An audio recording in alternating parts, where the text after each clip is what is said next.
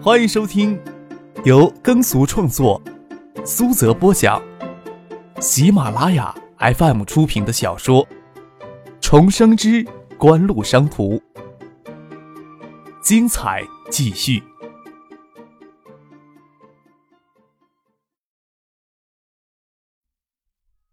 第六百六十八集。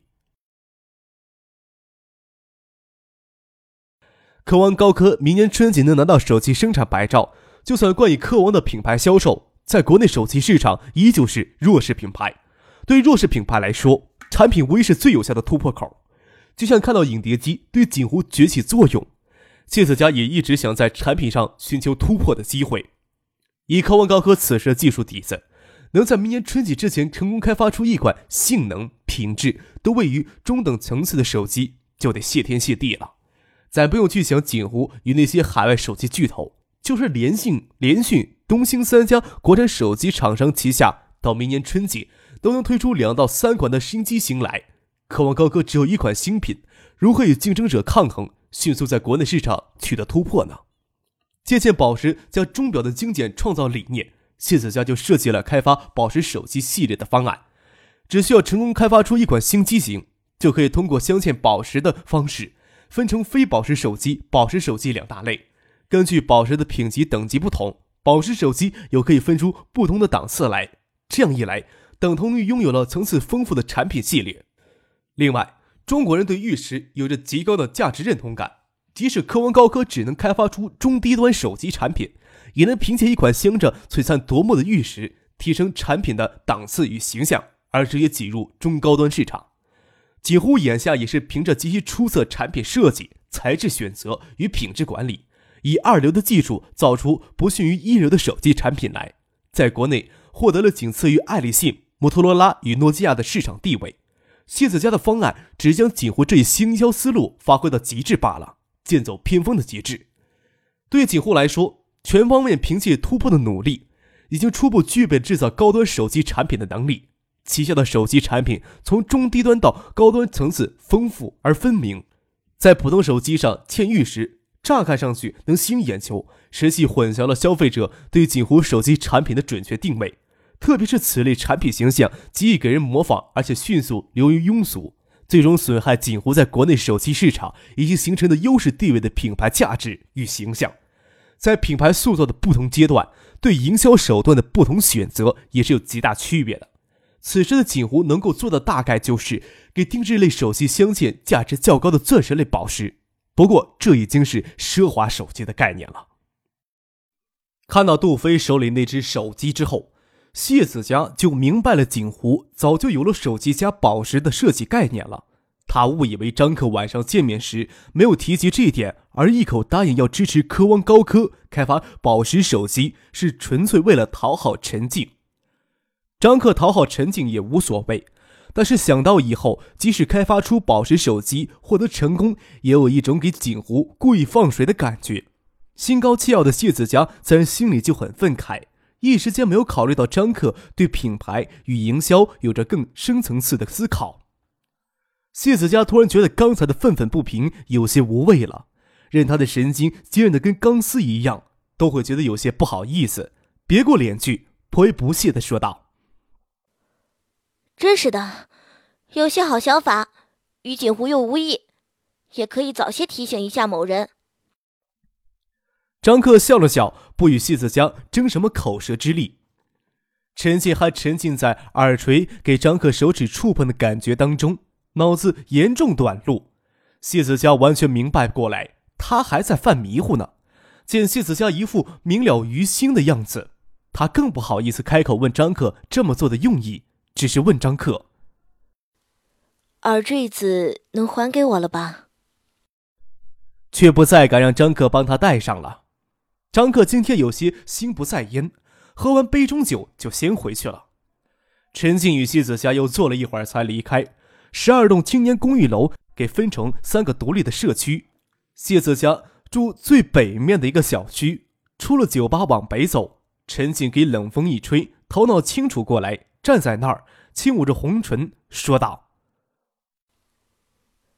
啊，我说他在打什么哑谜呢？”啊，你才想明白过来。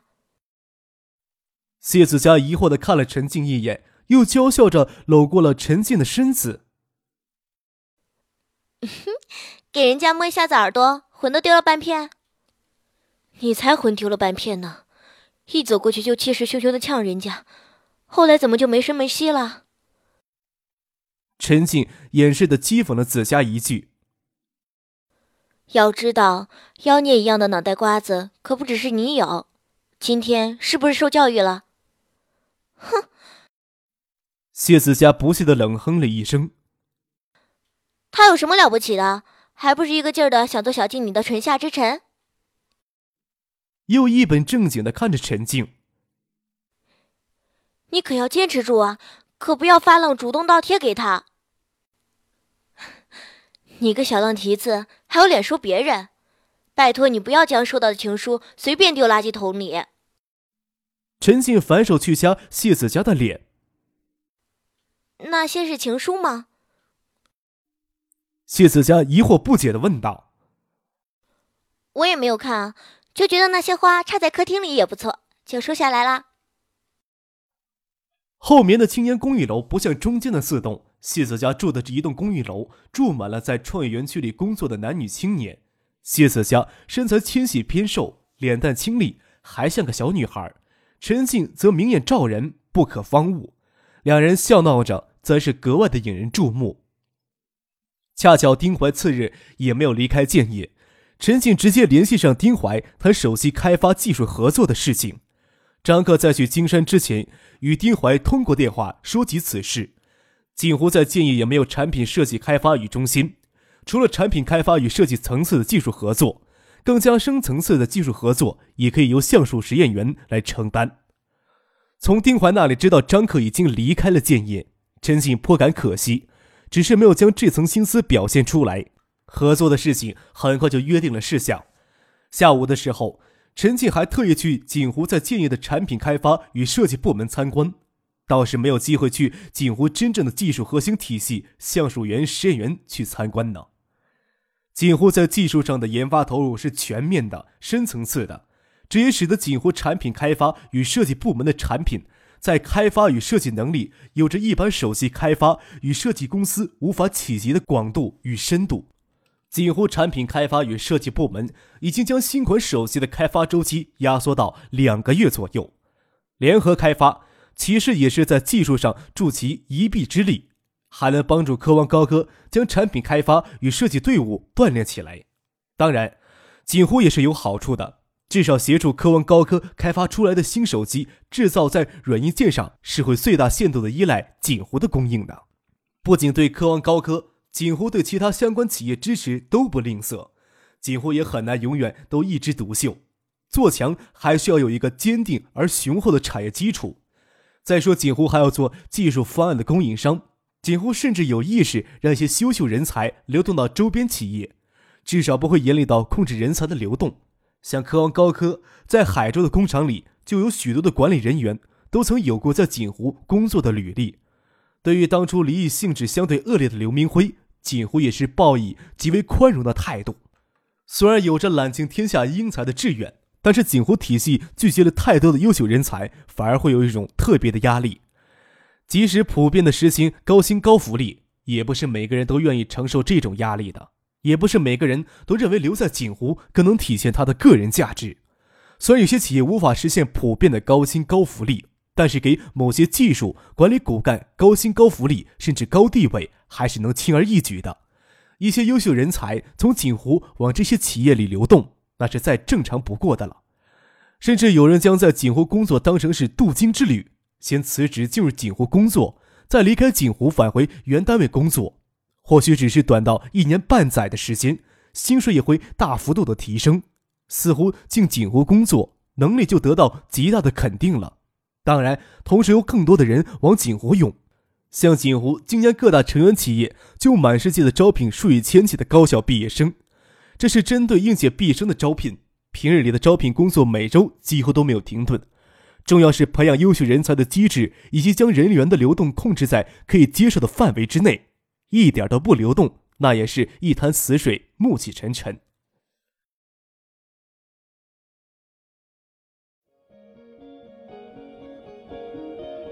您正在收听的是由喜马拉雅 FM 出品的《重生之官路商途》。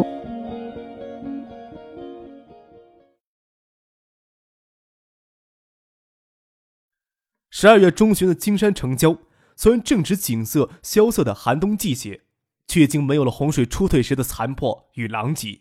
被湖水倒灌、受创最严重的金山新城也恢复了建设。透过新植的道路绿化带。也偶尔能看到侧里面有些倒伏着生命顽强的树木，灾后的伤痕正在迅速的愈合。除去各界捐赠及中央政府的救济拨款以外，江南省政府九月中旬从总部设在新加坡的华商银行获得两亿的美元紧急救济贷款，在灾后重建工作中发挥了至关重要的作用。为了这笔救灾贷款，张克与谢婉晴联合向华商银行存入两亿美元的资金。来冲销华商银行的资金差。住的胡迪参观之前，车队要先经过电子工业园。经过时，张克特别让车子开慢一些，透过窗户看外面，看一看电子工业园的情形。之前科王与嘉信电子联合投资的电子工业园，此时已经完全成了新科王在青山的生产基地，接手 NEC 电子淘汰下来的生产线。这里的华夏科王。NEC 合资显像管工厂已经投入试运营了，速度很快。除了最初约定的彩电项目外，科沃还凭借着 NEC 的技术进入显示器市场。国内能生产 CRT 显示器的厂家倒没有几家。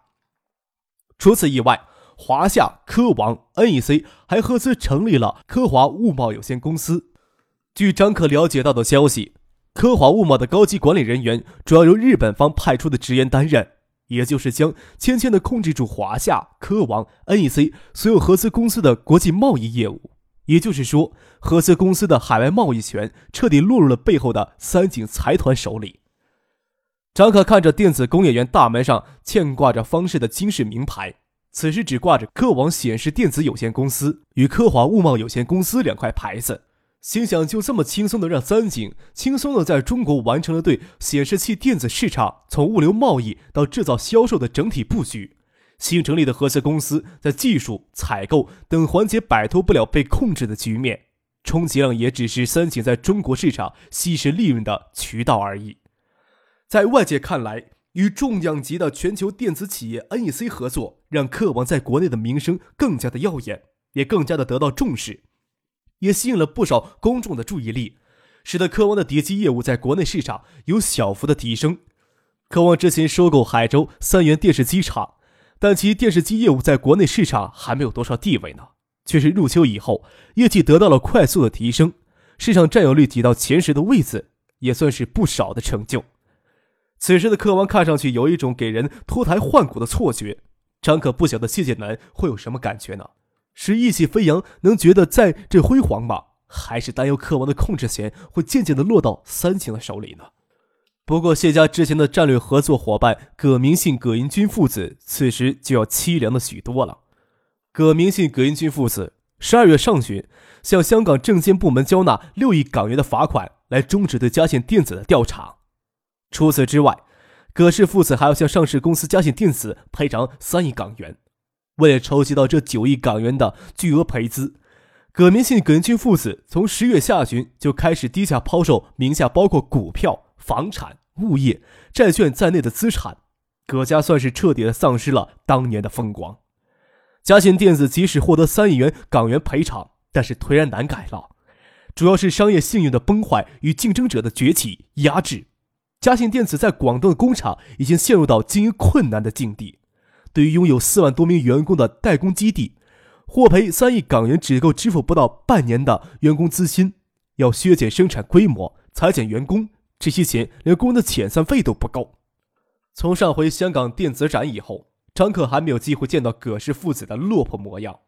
他将视线从窗外收了回来，靠到舒适柔软的座位靠椅上，坐在前排的父亲提醒他：“胡迪就在前面了。”车在新建的金山湖堤前停了下来。有过溃堤的惨痛教训，新筑的湖堤在凌晨一段采取复结式架构，避免新城区遭受湖水的直接威胁。在当初溃堤处停了车，堤下立了个纪念碑。过两天就是纪念碑才算是正式落成。张可不喜欢凑热闹，提前过来祭拜一下，巍峨石碑碑身上雕刻着溃堤时奋不顾身跳入决口的六名战士与十万军民在九江河西岸举出筑护城坝的浮雕。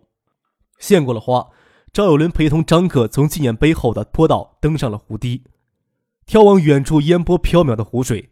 要是当初不能在溃堤后六小时之内，在九江河东岸临时筑起护城土坝，逼洪水改向。赵有伦也实在想象不出，让百亿吨的洪水冲入三百万人口的金山城会造成何等惨痛的灾难。不过，造成了一千二百多名居民伤亡，直接经济损失接近六十亿的金山湖溃堤，仍是惨重不容遗忘的教训呐。赵有伦在湖堤上跟张克介绍起金山灾后重建的工作，以及对金山湖、饮马河的梳理工作，恢复金山湖沿岸涂滩、湿地地貌。给新光纸业收购的近两万湖滨林地也悉数还湖了。如此一来，金山湖的蓄洪量增了近一倍。仅此举将金山湖流域的防洪标准提高了一倍多。要是这些工作能提前一年半载开展的话，今年夏季的洪水也就不会形成多大的威胁了。人类总是在经历血淋淋的事实以后才会接受教训。野马河上游的山林地退耕还林的工作也都全面开展了。星光林业在金山、漳州等地的植林工作也全面开展，要赶在明年雨季之前为江南省中部种植八十万亩的工业原料林。周父没有亲临湖水倒灌的惊险一刻，湖堤上给风吹得有些冷，他掏出烟来跟父亲相互挡着风抽烟。张克转过身来，看到周父与父亲在后面抽烟，笑着说：“赵书记烟瘾也重，你们也不分赵书记一根烟。”周父将手里的烟扬了扬，问道：“我这个烟，赵书记可抽得惯呢？”赵有伦见周父手里是最普通的金山壶，想不到身为星光纸业的副总裁，星光纸业在金山湖近三十亿造纸资产的总负责人，竟然抽这烟，摇头笑了笑，从兜里也掏出一模一样的金山湖烟来说道：“还是请大家抽我的烟得了。这种金山湖烟劲儿很大。”烟瘾不重的人抽多了会头晕。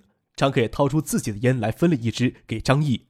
金山市的陪同官员也都各自掏出烟来。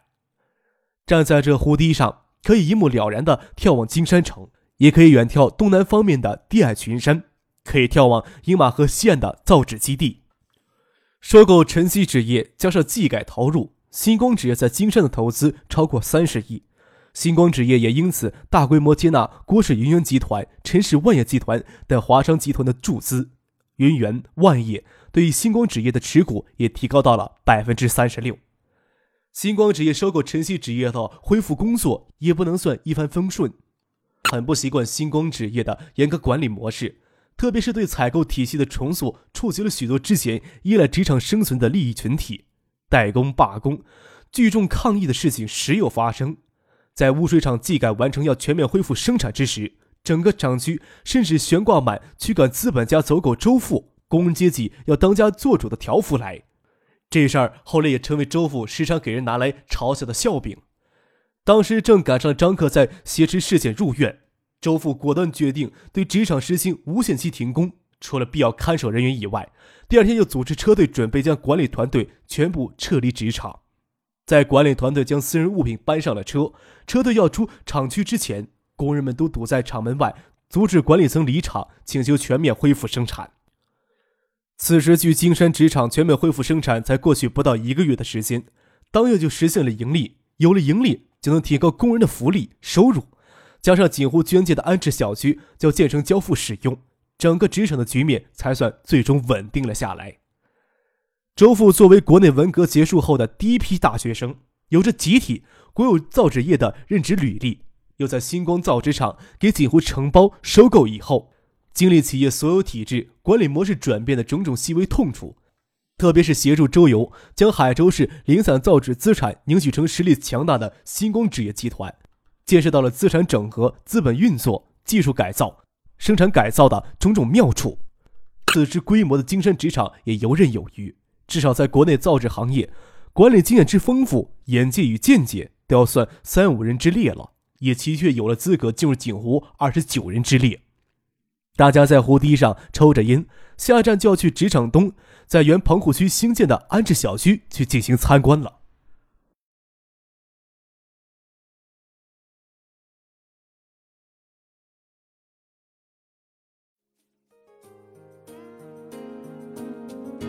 听众朋友本集播讲完毕感谢您的收听。